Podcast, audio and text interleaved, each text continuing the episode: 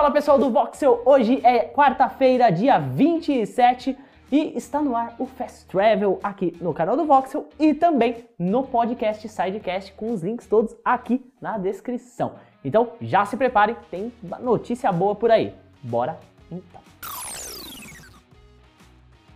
E um MMO do Mandaloriano pode estar em desenvolvimento para o Xbox mas por enquanto é só um rumor, tá galera? Esse vazamento veio de dois usuários do Twitter chamados Scuzzy e Nick Baker, que afirmam ter confiáveis fontes apontando que a ZeniMax estaria trabalhando num título inspirado nesse universo desde o ano passado. A informação também diz que é um MMO. O site Comic Book replicou esses rumores e afirmou também ter ouvido alguma coisinha nos bastidores sobre um projeto de Star Wars relacionado a Xbox. É relacionado a Xbox porque é da ZeniMax e, se você não se lembra, a Microsoft comprou a ZeniMax já aí já está desenvolvendo, correndo atrás de fazer jogos exclusivos para a sua plataforma, tá, gente? Por enquanto, isso ainda é tratado com um pouquinho de ceticismo, mas em breve talvez a gente tenha alguma coisinha por aí. Bora para a próxima notícia.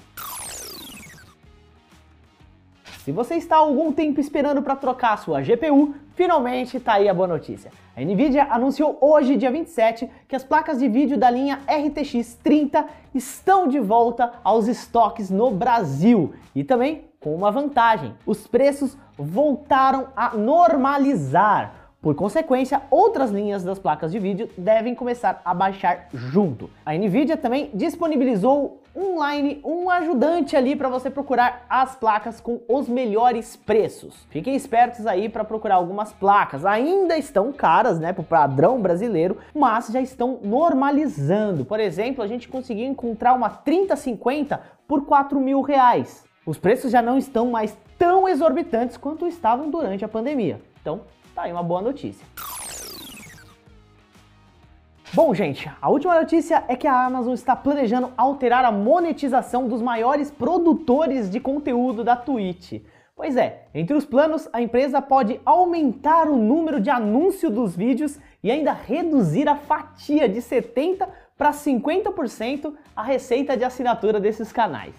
A informação foi divulgada nesta quarta-feira pela Bloomberg de acordo com as fontes do site, a Amazon quer aumentar os lucros com o programa de parcerias. Contudo, do outro lado, os produtores podem acabar sofrendo uma queda na renda. Além de aumentar os anúncios das lives e diminuir a fatia de receita das assinaturas, a Twitch também pode ter novas regras para as pessoas se tornarem parceiras da plataforma. Pois é, seriam criados alguns níveis de parceria e alguns produtores deveriam inclusive serem liberados de esquemas de exclusividade. Então, o que, que, isso quer dizer? Em alguns níveis de parceria, os produtores estariam liberados para fazer lives em outras plataformas. É importante dizer que essas novidades ainda não estão implementadas, elas devem começar no início do segundo semestre desse ano. Então, você que segue seu streamer favorito aí, fique esperto, talvez ele comece a fazer lives em outras plataformas também, porque isso tá deixando os streamers bem chateados. Essas foram as principais notícias no mundo de games aqui no Fast Travel.